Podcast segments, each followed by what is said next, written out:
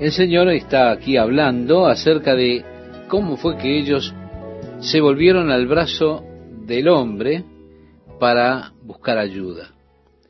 En el tiempo de su calamidad, en lugar de volverse a Dios realmente, ellos fueron en busca de los asirios para que los ayudara.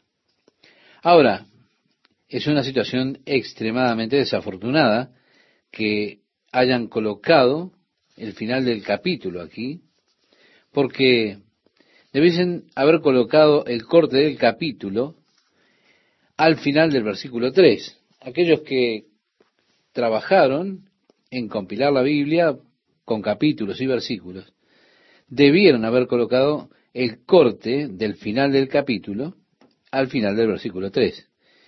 Y el capítulo 6 debiera comenzar allí, porque tenemos en nuestras mentes esa clásica tendencia, cuando venimos a un capítulo, decimos, bueno, este es el final del capítulo, ahora tenemos un pensamiento totalmente nuevo, o algo por el estilo, pero en este caso no es así, porque esto continúa. Dios ha dicho, voy a regresar a mi lugar hasta que reconozcan sus ofensas, hasta que busquen mi rostro y en su aflicción me busquen tempranamente. El versículo 1 dice, venid y volvámonos a Jehová porque Él arrebató y nos curará, hirió y nos vendará. Esta es la oración que ellos estarían ofreciéndole a Dios, o quizá mejor dicho, la declaración que haría cada uno de ellos. Vengan y regresemos al Señor. Él nos ha arrancado, pero Él nos sanará. Nos ha golpeado, pero nos curará. Y en el versículo 2 dice, nos dará vida, después de dos días, en el tercer día nos resucitará y viviremos delante de Él. Créame, estimado oyente, esta es una profecía verdaderamente fascinante. Si usted mira la nación de Israel,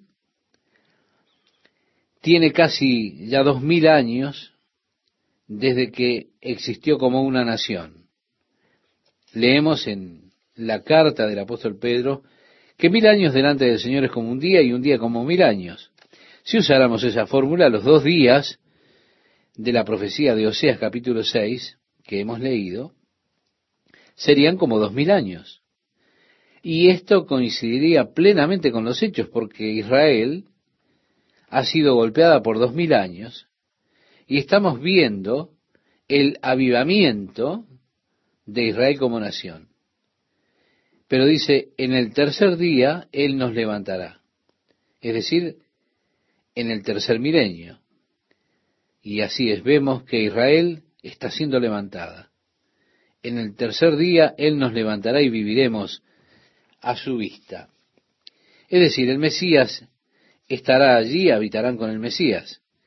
Cuando llegue el momento del milenio, esos mil años de reinado de Cristo sobre la tierra, la nación de Israel volverá a tener el lugar de preeminencia, un lugar prominente que Dios quiso para ellos, y así Dios habrá cumplido todas las profecías que no están cumplidas del Antiguo Testamento sobre la nación, profecías del Antiguo Testamento que aún restan cumplirse. Primeramente, la expansión de sus límites a esa área que Dios les había prometido. En segundo lugar, el rey que estará para siempre sobre el trono de David, ordenándolo y estableciéndolo en justicia y juicio, como lo prometió a través de Isaías. El Mesías, su reinado, si todo estará cumplido allí. Esta es una profecía fascinante porque al mirar la situación al día de hoy, si usamos esa fórmula de los mil años, un día como mil años, mil años como un día, usted dirá, bueno, ¿cómo sabe usted que puede usar eso? Porque encaja perfectamente en la profecía. Seguramente no es dos días literales y el hecho es que han sido dos mil años, pero ahora han comenzado a resurgir.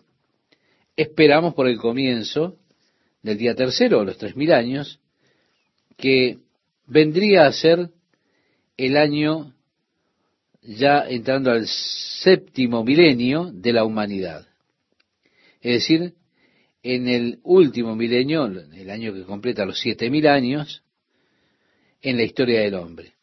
Usted tiene nuevamente todas las otras analogías interesantes del Antiguo Testamento, donde los siervos debían servir por seis años, pero en el séptimo año ellos debían ser dejados libres. Así que nosotros estamos anhelando el séptimo milenio. Ese milenio cuando Cristo esté sentado sobre el trono de David e Israel vivirá delante de Cristo, vivirán a su vista. El versículo 3 nos dice, y conoceremos, y proseguiremos en conocer a Jehová, como el alba está dispuesta a su salida, y vendrá a nosotros como la lluvia, la lluvia tardía y temprana a la tierra. Es esa gloriosa promesa que como la lluvia tardía y temprana caen sobre la tierra, de ese modo tendrá Israel las bendiciones de los últimos días. Esto es lo que hace referencia a la restauración de parte de Dios a Israel. Las bendiciones de ese día han de ser absolutamente gloriosas.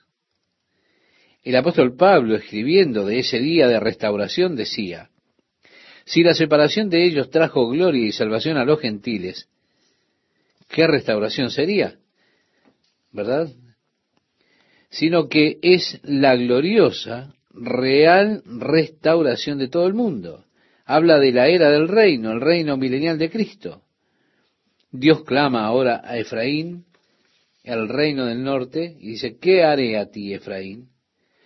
Y luego dice a Judá, ¿qué haré a ti, oh Judá? La piedad vuestra es como nube de la montaña y como el rocío de la madrugada que se desvanece. Por supuesto, esto es algo que podríamos relacionar aquí en cuanto a esta nación con el sur de California, con las nubes de la mañana. Frecuentemente oímos reportes de noticias. Nubes tempranas a lo largo de la costa, ¿se da cuenta? Ellas se van rápido, esa es la cosa cerca de las nubes de la mañana, no permanecen, se esfuman. Tan pronto como sale el sol, las nubes de la mañana se van. Así que las bondades de Efraín y Judá no duraron, se terminaron. Así que las bondades de Efraín y Judá no duraron, se terminaron. Por esta causa los corté por medio de los profetas, con las palabras de mi boca los maté. Y tus juicios serán como luz que sale porque, dijo el Señor, misericordia quiero y no sacrificio, y conocimiento de Dios más que holocaustos. El pueblo todavía andaba con esa forma religiosa de adoración, les faltaba verdadera esencia en ello. Dios buscaba que ellos tuviesen actitudes de misericordia. Dios deseaba que ellos tuviesen conocimiento de Él. Pero todo lo que ellos tenían era una forma externa de religión. Todavía estaban con las ofrendas quemadas, los sacrificios, pero no había una relación vital, íntima con Dios. Si usted recuerda cuando Jesús en el libro de Apocalipsis se dirige a la iglesia en Éfeso, en el capítulo 2, él dijo, tengo algo contra ti. Él dijo primero, sé tus obras, eres una iglesia que trabajas, que no desfalleces. Pero él remarca, haciendo un comentario especial, por supuesto, dice, tengo contra ti que has dejado tu primer amor. Y estimado oyente, vemos muchas iglesias como esa en el día de hoy. Ellas son iglesias que trabajan. ¿Qué quiero decir? Quiero decir que tienen muchos comités, todo el mundo está siendo molestado por otro para que haga su trabajo. Si usted no hace su trabajo, hay alguien que habrá de darle a usted una llamada de teléfono o le ha de escribir una nota o lo que sea. Quiero decirle, tienen todo tan perfectamente organizado, son iglesias de obras. Tienen todos los programas que pueden de acción. Pero Jesús dijo, no tienen la emoción, no tienen amor. Esto acontecía con Efraín y Judá. Ellos tenían los sacrificios, tenían las ofrendas quemadas, pero no había misericordia, no había verdadero conocimiento de Dios. Y Dios dice que preferiría que fuesen misericordiosos, que lo conociesen a Él realmente. Eso es preferible a las obras formales. En el versículo 7 de Oseas capítulo 6 dice, Mas ellos, cual Adán, traspasaron el pacto, allí prevaricaron contra mí. Galaad, ciudad de hacedores de iniquidad manchada de sangre, y como ladrones que esperan a algún hombre, así una compañía de sacerdotes mata en el camino hacia Siquem. Así cometieron abominación. Vemos que el sacerdocio era culpable, era como una tropa de ladrones. De acuerdo con el original hebreo, ellos permanecían esperando por quienes huían a las ciudades de refugio y los mataban. Agrega el profeta, en la casa de Israel he visto inmundicia, allí fornicó Efraín y se contaminó Israel. Para ti también, oh Judá, está preparada una ciega, cuando yo haga volver el cautiverio de mi pueblo. Mientras curaba yo a Israel, se descubrió la iniquidad de Efraín.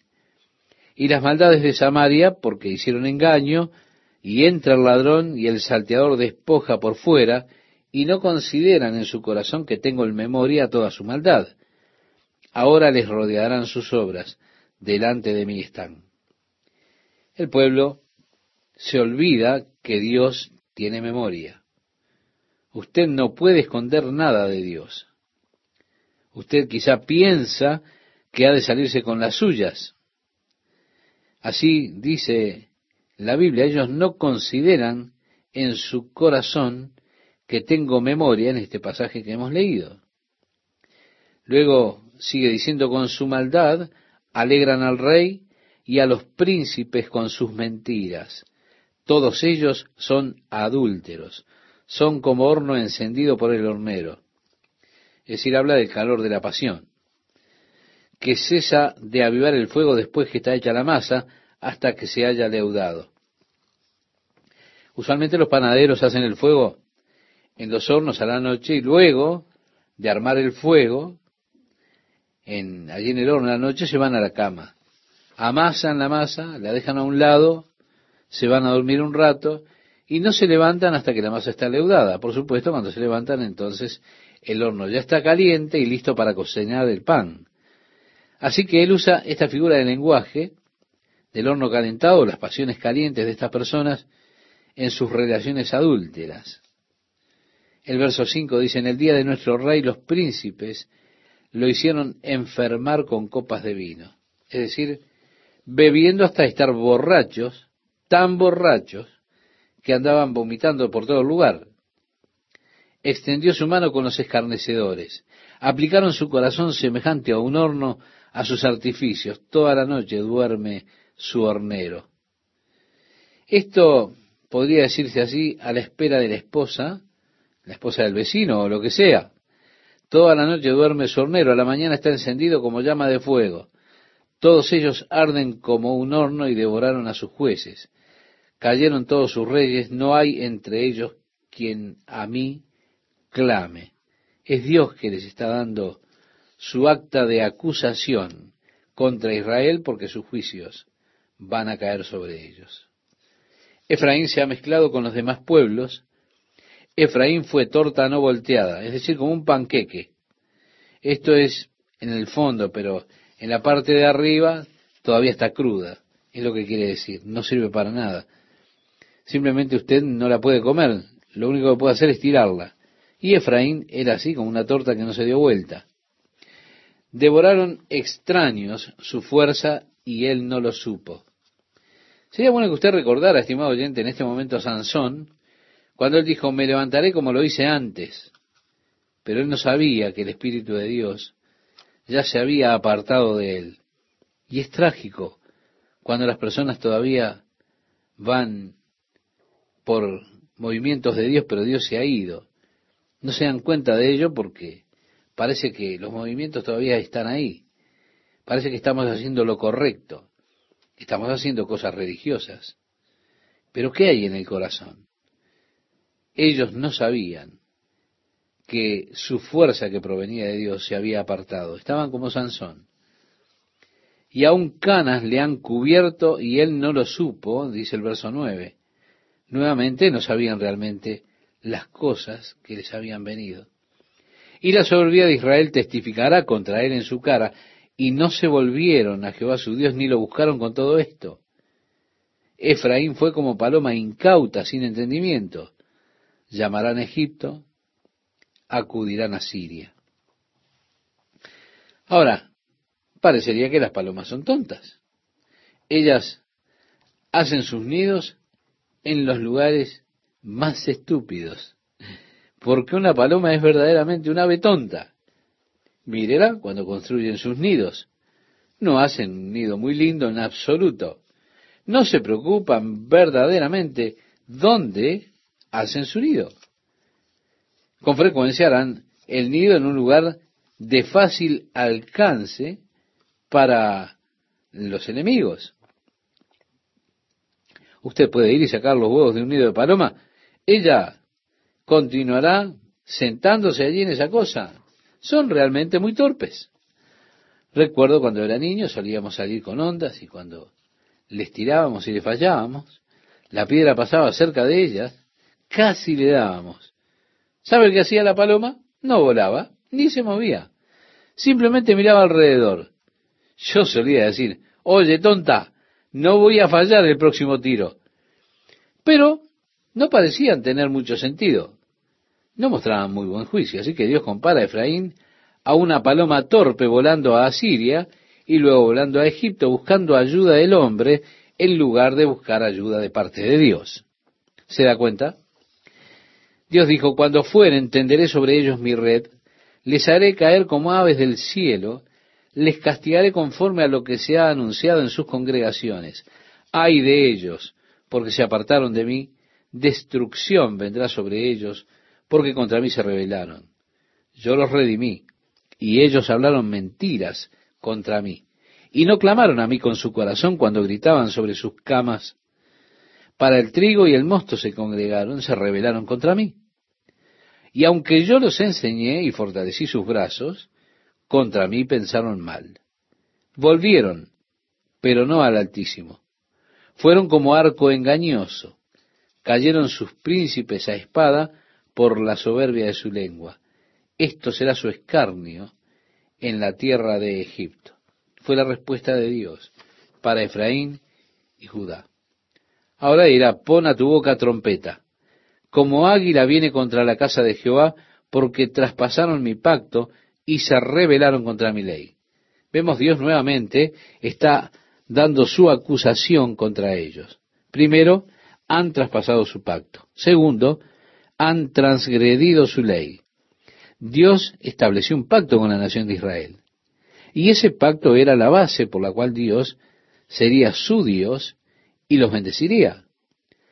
Ahora, si ustedes hacen estas cosas, yo seré su Dios y les bendeciré. Les multiplicaré los granos de maíz, los multiplicaré sobre la tierra. Y Dios habla de todas las bendiciones que Él les daría si Él era su Dios, si tan solo lo adoraban y le servían a Él. Él dijo, les daré todas esas bendiciones, pero esta es la base para ellas, este es el pacto. Así que ellos tenían una relación de pacto con Dios, pero habían transgredido contra el pacto. Habían roto el pacto que habían hecho con Dios. Es interesante que Dios hizo muchos pactos en el Antiguo Testamento. Hizo un pacto con Adán, Adán rompió el pacto hizo un pacto con Abraham y la simiente de Abraham, ellos lo rompieron. Hizo un pacto con Israel, también rompieron el pacto. Dios ha hecho un nuevo pacto ahora con la iglesia.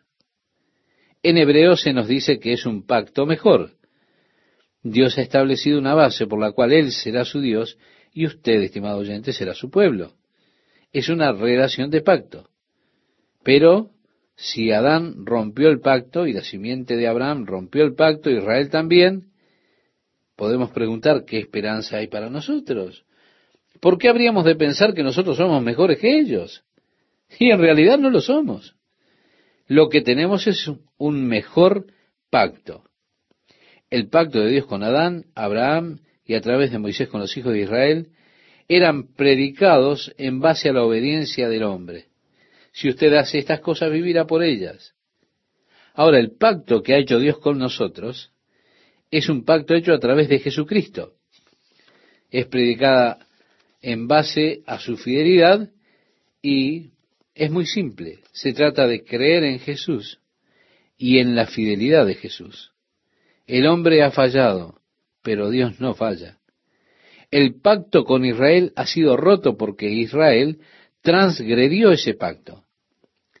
Ahora, el pacto de Dios conmigo jamás será roto porque, porque está basado en la fidelidad de Dios para guardar su palabra. Y Dios ha prometido que si creo en su Hijo, tengo vida eterna. Oh, glorioso pacto que Dios ha hecho conmigo y no tengo intención de hacer otra cosa, estimado oyente, que creer en su Hijo Jesús. Oseas capítulo 8, verso 1, que nos dice, pon a tu boca trompeta, como águila viene contra la casa de Jehová, porque traspasaron mi pacto y se rebelaron contra mi ley. Dios nuevamente dando su acta de acusación contra ellos. Primero, ellos habían traspasado su pacto. Segundo, transgredieron su ley. Así que Israel había transgredido la ley había traspasado la ley de Dios. La ley del Señor es buena, como dice el apóstol Pablo en el Nuevo Testamento. La ley es buena. El problema no estaba en la ley. La ley era santa, justa. Sí, era buena. Nada malo había ni hay en la ley de Dios en absoluto. Tristemente muchas veces la ley de Dios se ve con malos ojos. Con frecuencia se oye decir, o no estamos bajo la ley como si fuese una cosa mala, estamos bajo la gracia. Tenemos la tendencia en ocasiones a mirar la ley como algo malo, algo que no era bueno, pero no, la ley era santa, justa y buena. Miqueas, profeta, dijo, Oh hombre, él te ha declarado lo que es bueno y qué pide Jehová de ti. En el libro del profeta Miqueas puede buscar en el capítulo 6, verso 8. Ahora, en nuestro pasaje, en el versículo 3, leemos Israel desechó el bien. Ellos habían desechado el pacto de Dios, desecharon la ley de Dios. Habían desechado entonces lo bueno, porque reitero, no hay nada malo en la ley de Dios. El apóstol Pablo lo dijo, que el problema es con nosotros. Él decía que la ley es espiritual, pero nosotros somos carnales. Entonces el problema no es de Dios en problema, al decir del apóstol, es nuestro. Sí, la ley es espiritual, nosotros somos carnales. El rey David dijo, feliz es el hombre que camina, no en el consejo de los malos, ni estuvo en camino de pecadores, ni en silla de escarnecedores se ha sentado, sino que en la ley de Jehová está su delicia, y en su ley medita de día y de noche. Será como árbol plantado junto a corrientes de aguas, que da su fruto en su tiempo y su hoja no cae y todo lo que hace prosperará. ¿Eso por qué? Porque la ley es buena. Dios ha dado en la ley bases para una buena sociedad, para la convivencia de los hombres, convivencia pacífica. Las bases para que usted tenga una vida dichosa, una vida plena. No hay nada malo en la ley de Dios. Pero ellos transgredieron, traspasaron la ley de Dios, desecharon la ley de Dios. En el versículo 2 nos dice, a mí clamará Israel, Dios mío, te hemos conocido, pero Dios declara que Él no les conoce. Israel desechó el bien, es decir, Dios, su relación con Él, el pacto, entonces dice, enemigo lo perseguirá. Ellos establecieron reyes, pero no escogidos por mí. En el reino del norte, estimado oyente, ellos establecieron sus reyes. El pueblo llamó a Jeroboam, pero no fue llamado por Dios. La promesa de Dios era a David y a su simiente.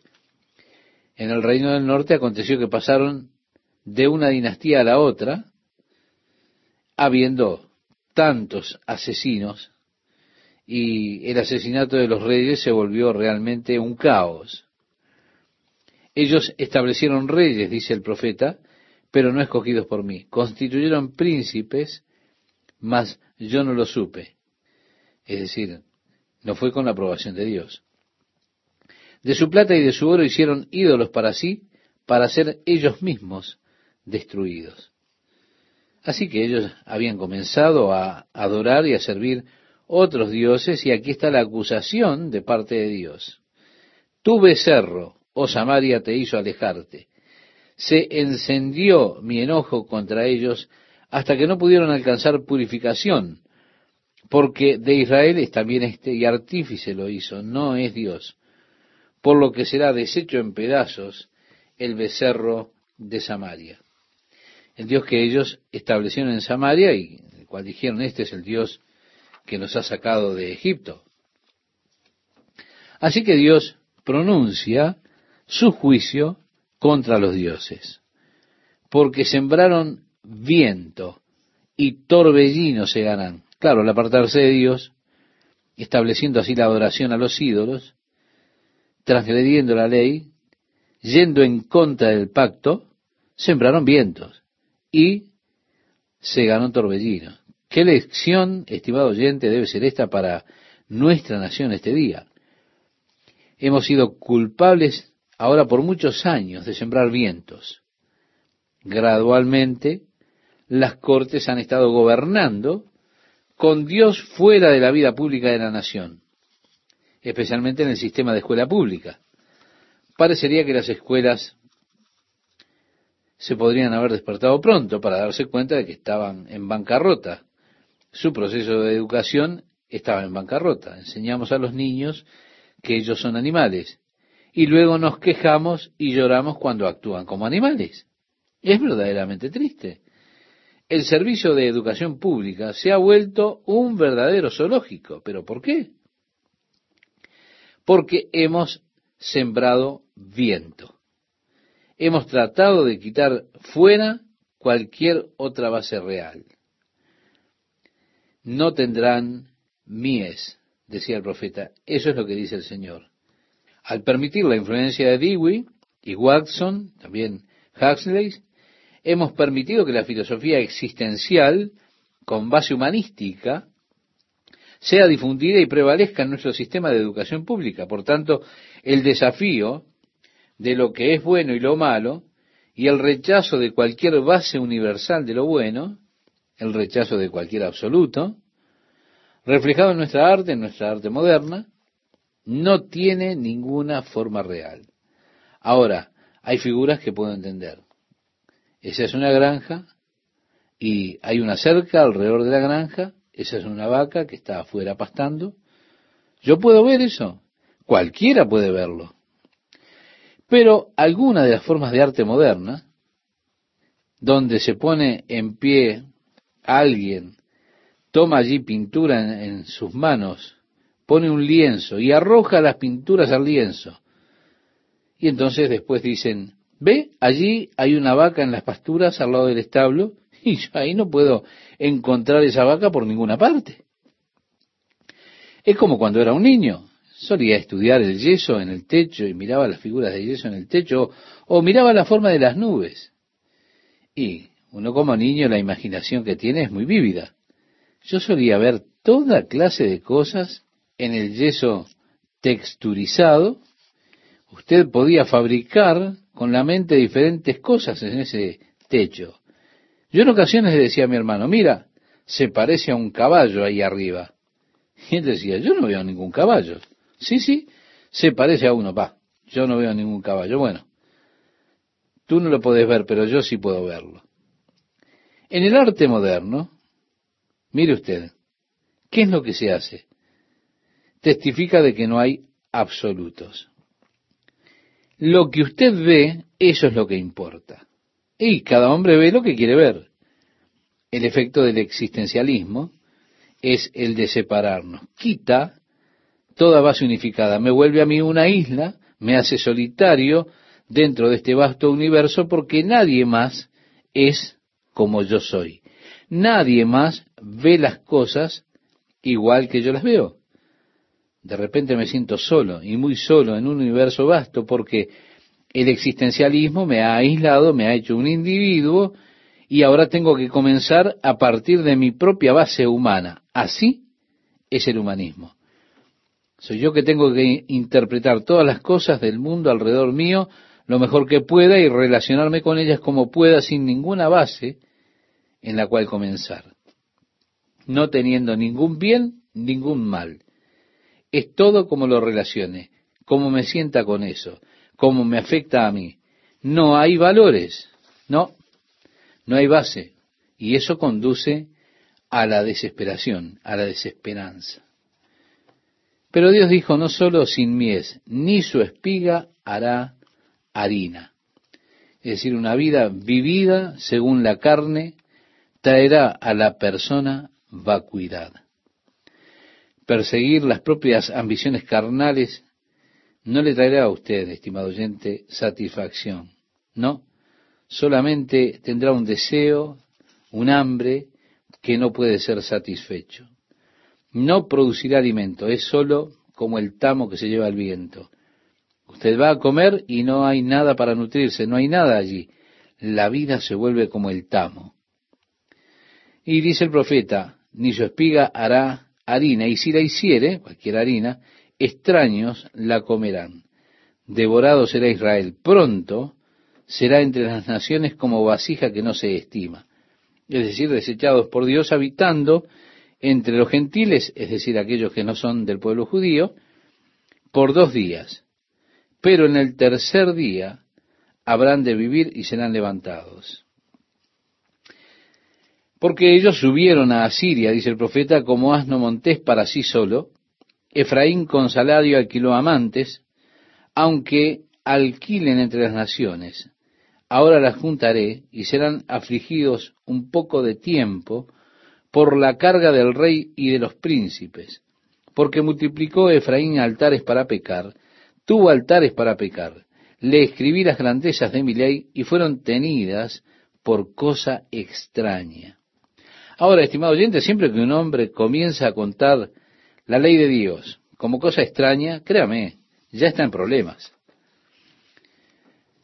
En el versículo 13 leemos, en los sacrificios de mis ofrendas sacrificaron carne y comieron. No los quiso Jehová. Ahora se acordará de su iniquidad y castigará su pecado. Ellos volverán a Egipto. Olvidó pues Israel a su hacedor. Ahora, yo digo, qué acusación tan triste, qué trágico que es, ¿no? El pueblo olvidado de quién es su hacedor. Además, dice Dios, y edificó templos, y Judá multiplicó ciudades fortificadas, mas yo meteré fuego en sus ciudades, el cual consumirá sus palacios. No te alegres, oh Israel, hasta saltar de gozo como los pueblos, pues has fornicado apartándote de tu Dios amaste salario de ramera en todas las eras de trigo. La era y el lagar no los mantendrán, y les fallará el mosto. No quedarán en la tierra de Jehová, sino que volverá Efraín a Egipto y a Asiria, donde comerán vianda inmunda. Vemos, él está profetizando o prediciendo la cautividad cuando ellos fueran llevados a Asiria y otros huyeran a Egipto. No harán libaciones a Jehová, ni sus sacrificios les serán gratos. Como pan de enlutados les serán a ellos. Y así continúa. Usted puede leer, estimado oyente, hasta el versículo 9, y verá que Dios está pronunciando su acusación, su juicio contra este pueblo nuevamente. Él dijo, como uvas en el desierto, allí Israel, como la fruta temprana de la higuera en su principio vi a vuestros padres. Si está hablando de la nación de Israel, que es como una higuera. Está también esta verdad en el libro del profeta Joel, en el capítulo 1, versículo 7. También en el libro del profeta Jeremías. Como la fruta temprana de la higuera en sus principios eran sus padres. Creo que Jesús en el Evangelio de Mateo habla también acerca de la higuera y hace una referencia a Israel, como lo hace Joel aquí en ese pasaje que mencionábamos y en Jeremías. Ahora usted dirá, pero Israel es la higuera y comenzó a brotar en 1948 y la generación que vio este brote no iba a pasar hasta que todo esto acontezca. ¿Cómo puede estar acercándose al final de la generación y nosotros la iglesia aún aquí si habremos de irnos siete años antes? Sí, hay muchas suposiciones en cuanto a esto. Personalmente no veo cómo esta tierra puede continuar por mucho más hay algunas cosas que son remarcables, que están pasando en el mundo de hoy. No veo cómo las cosas realmente, no veo ¿cómo pueden durar mucho más? Si no creyera en el Señor y confiara en Él, estaría buscando algún lugar para esconderme y cavar allí, hacer algún búnker hasta que todo termine. Estaría buscando una pequeña isla en el Pacífico, tal vez. Y deme una pila de cocos, una red de pesca, y anhelo sobrevivir hasta que todo se vaya en una bocanada de humo. Pero mi confianza no está en los hombres, no está en el Parlamento, no en los poderes de los hombres, no está en las ligas que hacen los hombres. Mi confianza está en el Señor y en la palabra de Dios. Y no veo que todo acontezca en la palabra de Dios en tanto la iglesia esté aquí. Así que estoy encomendando mis caminos al Señor, estimado oyente, en el mientras tanto. Pero, créame, nos estamos acercando al final de esta generación que vio florecer la higuera. Y creo que hay una correlación entre el versículo 10, donde Dios dijo, vi a sus padres como el primer fruto de la higuera, y la parábola de la higuera en Mateo 24, veo esa correlación en que la identidad de la higuera tiene que ver en verdad con Israel. Dios los vio como uvas en el desierto. Cuando ellos primeramente vinieron al desierto, encontraron uvas que habían allí. Oh pueblo sediento, qué sabrosas. ¿Eh? El jugo de las uvas es sabroso para las personas que se están muriendo de sed. Por lo tanto, Dios los encontró allí y encontraron que las uvas eran muy refrescantes, emocionantes. Pero dice Oseas, ellos acudieron a Baal peor. Uno de los más licenciosos de todos los dioses paganos en cuanto a adoración concierne. Sigue el profeta diciendo, se apartaron para vergüenza y se hicieron abominables como aquello que amaron.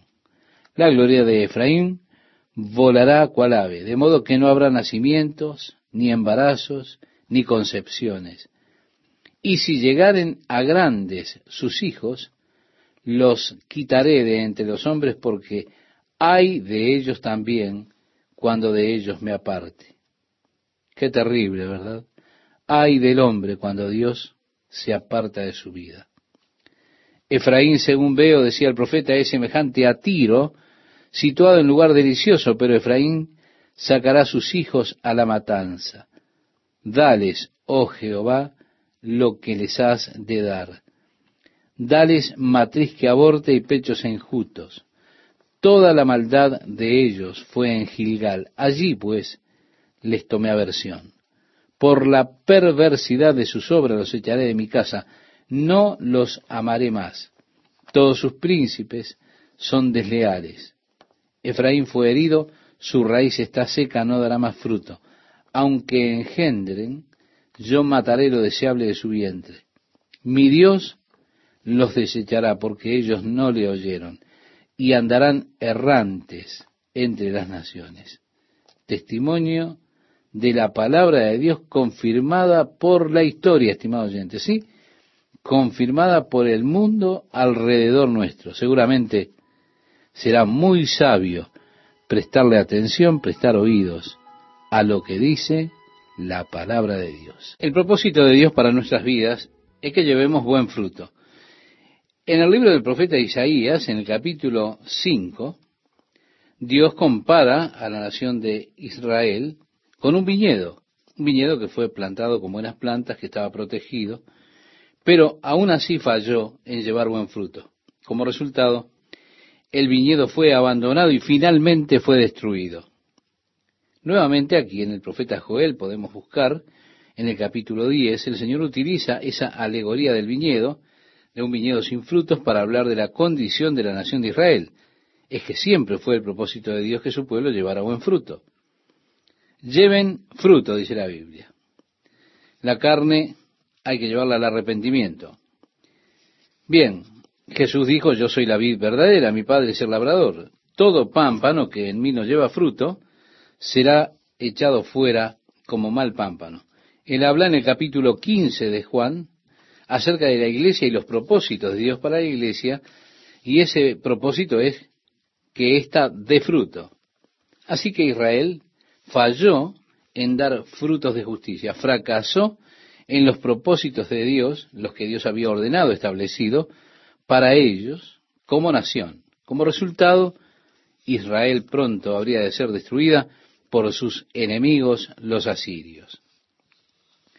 Tenemos entonces la acusación de Dios contra Israel en el capítulo 10 del libro de Oseas.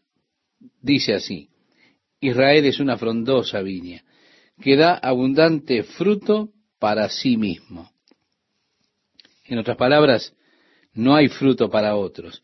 No hay nada fructífero que salga de la nación. Conforme a la abundancia de su fruto, multiplicó también los altares. Claro, al volverse prósperos, ellos usaban esa prosperidad para construir altares a los dioses falsos. Conforme a la bondad de su tierra, aumentaron sus ídolos. Dios les había dado a ellos una buena tierra, les había dado prosperidad. ¿Y qué hicieron ellos? Utilizaron esa prosperidad para construir altares donde adorar las imágenes. Dice Oseas, está dividido su corazón. Eso es lo que Dios dice a través del profeta. Esto, por supuesto, es el problema que tienen tantas personas en el día de hoy, un corazón dividido. David oraba Une mi corazón para que te sirva a ti, oh Dios, en el Salmo 86, verso 11. O nuestra oración debe ser, dame sinceridad de corazón. Dios, dame un corazón que realmente te agrade a ti, que tenga esa sinceridad de propósito de solo adorarte y servirte, Señor. Es que el problema con tantas personas consiste en que su corazón está dividido. Jesús decía en el Evangelio de Mateo, en el Sermón de la Montaña, en el capítulo 6, versículo 24, no podéis servir a Dios y a las riquezas. Sí, es que parte de uno quiere servir al Señor, pero parte de uno también quiere vivir según la carne. Parte de mí quiere ser justo, parte de mí quiere dejarse tentar. Vea usted, ese corazón está dividido. Santiago nos dice que esa clase de división o esa actitud es una señal de inestabilidad y que nosotros realmente no podemos recibir lo mejor de Dios para nuestras vidas si es que nosotros tenemos un corazón dividido. Está hablando aquí el Señor a su pueblo y le dice, a través del profeta Jeremías, me buscaréis y me hallaréis, porque me buscaréis de todo vuestro corazón. ¿Se da cuenta? Yo pienso que la oración de David también es una oración que todos nosotros podríamos copiar al momento que oramos. Oh Dios, solo dame sinceridad de corazón. Une mi corazón para servirte a ti, oh Dios. Quita el corazón dividido. Permíteme tener sinceridad de corazón y propósito hacia Dios. Pero lamentablemente el corazón de este pueblo estaba dividido. Dice el profeta Oseas en el capítulo 10, a partir del versículo 2, ahora serán hallados culpables. Jehová demolerá sus altares, destruirá sus ídolos. Seguramente dirán ahora, no tenemos rey, porque no temimos a Jehová. ¿Y qué haría el rey por nosotros? Los asirios vendrían, las ciudades serían destruidas, sus altares eliminados. Realmente el becerro que ellos hicieron como símbolo para su adoración nacional sería llevado como premio al rey de Asiria. Y ellos se darán cuenta de que ese dilema ha venido sobre ellos porque no reverenciaron al Señor, al verdadero y único Dios. Dice el verso 4, han hablado palabras jurando en vano al hacer pacto. Por tanto, el juicio florecerá como ajenjo en los surcos del campo. Es decir, como ellos rompieron el pacto con Dios, juraban falsamente cuando hicieron este pacto con Dios, de esa misma manera, el juicio de Dios habría de caer sobre ellos como cizaña, la cizaña venenosa de los abetos que crece en los campos. Y agrega el profeta, por las becerras de Bet Aben serán atemorizados los moradores de Samaria. Bet Aben el nombre que fue dado por Dios a la ciudad de Betel cuando fue inaugurada la adoración al becerro y cuando fue establecido ese becerro como símbolo nacional de adoración en el reino del norte. Volviendo un poco en la historia, en el tiempo, cuando Roboán, hijo de Salomón, tomó el cargo a la muerte de Salomón como rey sobre la tierra de Israel, el reino del norte las diez tribus, cuando él buscó exigir altos impuestos, ellos se rebelaron y dijeron, ¿qué debemos hacer con la casa de David? Israel, a tus tiendas. Y así Roboam, hijo de Salomón, se quedó solamente con dos tribus para gobernar. El resto de las tribus se convirtieron en el reino del norte y fueron llamadas Israel. Las dos tribus del sur, que quedaron con Roboam, fueron llamadas Judá. Y Jeroboam, que había sido elegido por el pueblo para que fuera rey sobre Israel, temía que si las personas regresaban a Jerusalén para adorar a Dios, como requería la ley, cuando ellos regresaran a Jerusalén, tenía miedo que vieran el templo, vieran la adoración, y que sus corazones se alejaran de su lealtad a él y regresaran con Roboam al reino de David. Así que Jeroboam, en Betel, hizo esa imagen, un becerro, la puso allí en Belén con un altar y dijo, este es el Dios que ustedes trajeron de Egipto, este es el Dios que ustedes adorarán. Así que él inauguró la adoración del becerro allí en el reino del norte. Betel era la ciudad en la cual se inauguró esa adoración, pero ahora es llamada Bet-Aben. Aben es la palabra hebrea que se utiliza para decir maldad. Bet se utiliza para designar una casa. Bet El es la casa de Dios. Bet-Aben, la casa de la maldad. Así que Dios llama Betel, que es la casa de Dios, y le cambia el nombre. Él dice, no es Betel, es Bet-Aben, la casa de la maldad. Ellos habían tomado la casa de Dios y realmente la habían hecho casa de maldad. Y así, por las becerras de Bet-Aben serán atemorizados los moradores de Samaria, en lugar de la casa de Dios. Bet-Aben, reiteramos porque su pueblo lamentará, continúa diciendo el profeta, a causa del becerro y sus sacerdotes, que en él se regocijaban por su gloria, la cual será disipada. Aún será él llevado a Asiria como presente al rey Jareb. Efraín será avergonzado, e Israel se avergonzará de su consejo. De Samaria fue cortado su rey como espuma sobre la superficie de las aguas y los lugares altos de Abén serán destruidos. El pecado de Israel crecerá sobre sus altares, espino y cardo. Y dirán a los montes, cubridnos, y a los collados, caed sobre nosotros. Sí, es que el juicio de Dios vendrá.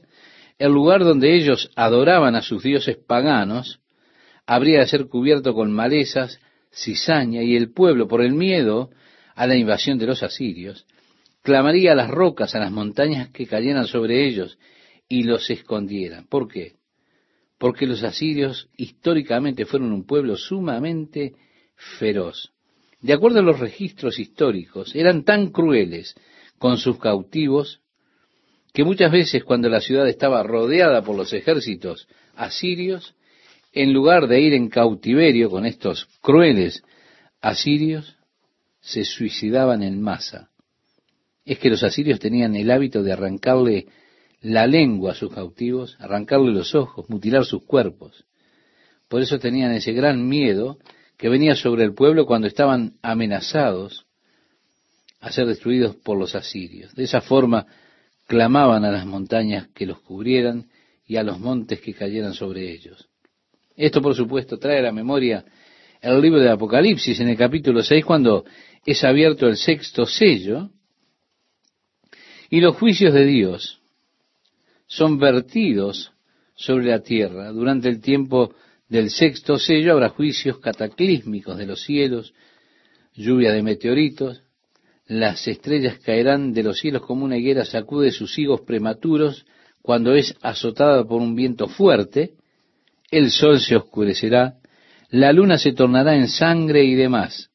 En ese tiempo, dice la Biblia, las personas, los habitantes de la tierra, clamarán a las rocas y a los montes diciendo, caed sobre nosotros y escondednos del rostro de aquel que está sentado sobre el trono y de la ira del Cordero, porque el gran día de su ira ha llegado. ¿Y quién podrá sostenerse en pie? Vemos, nuevamente están allí los juicios de Dios que son derramados sobre este mundo y el esfuerzo, ese gran esfuerzo del hombre de algún modo tratando de esconderse de los juicios de Dios, pero cuando Dios comience a obrar sus juicios, las personas verán que no hay lugar donde esconderse. El verso 9 nos dice, desde los días de Gabá has pecado, oh Israel. Está volviendo en la historia. Gabá era aquella ciudad a la cual ese hombre de Benjamín había regresado, pienso que desde Belén. Él se detuvo en Gabá y los hombres de la ciudad vinieron y buscaron a este huésped, que se volviese a ellos con propósitos homosexuales. Además de Sodoma y Gomorra, hay un relato allí en jueces acerca de la tribu de Benjamín y la contienda que hubo por causa de esto, la batalla donde los benjaminitas fueron finalmente subyugados. Cada hombre de la otra tribu juró que ellos no darían sus hijas a los benjaminitas por esposas. Y la tribu de Benjamín fue casi erradicada por causa de ese pecado, fueron vencidos allí en Gabá. Por eso el Señor dice, miren, ustedes han pecado desde los días de Gabá es decir, cuando ellos habían venido primeramente a la tierra, antes que ellos tuviesen cualquier rey en el tiempo de los jueces, ese horrible pecado de la tribu de Benjamín en Gabaa tuvo lugar. Y aquí dice el profeta, allí estuvieron. No los tomó la batalla en Gabaa contra los inicuos. Y los castigaré cuando lo desee, y pueblos se juntarán sobre ellos cuando sean atados por su doble crimen. Efraín es novilla domada es decir, una novilla entrenada, de hecho, ¿no? Que le gusta trillar, mas yo pasaré sobre su lozana cerviz. Haré llevar yugo a Efraín, arará Judá, quebrará sus terrones Jacob. Sembrad para vosotros en justicia, segad para vosotros en misericordia. Esto es lo que Dios le dice al pueblo. Porque la vida de todo hombre es sembrar. Uno va por la vida sembrando. El Señor, sin embargo, declara aquí, sembrad para vosotros. Es que no solo siembro, sino que también lo hago para mí mismo. Porque nuestras mentes son así como una computadora, ellas son programadas a diario por las cosas que le voy poniendo a ella. Y es como una computadora, lo que pongo dentro de esa mente es lo que va a salir. Por lo tanto, tenemos que ser muy cuidadosos de lo que permitimos que entre a nuestra mente. Si yo pongo corrupción en mi mente, corrupción saldrá. Decía el apóstol Pablo escribiéndole a los Gálatas, no os engañéis, Dios no puede ser burlado, pues todo lo que el hombre sembrare, eso también segará. Bien, el profeta ahora está hablando acerca de lo que usted está sembrando en su mente. Y si usted siembra para su carne, entonces de su carne habrá de segar corrupción, pero si usted siembra para el Espíritu, como decía el apóstol Pablo, del Espíritu segará vida eterna. Es, reitero, importante lo que usted siembre en su propia mente. Y es bueno que usted esté sembrando la palabra de Dios en su espíritu, porque entonces usted ha de segar del espíritu la palabra de Dios. Hay muchas tentaciones, muchas oportunidades para nosotros invitados por nuestra vieja naturaleza a sembrar para nuestra carne. De hecho, está todo allí alrededor nuestro.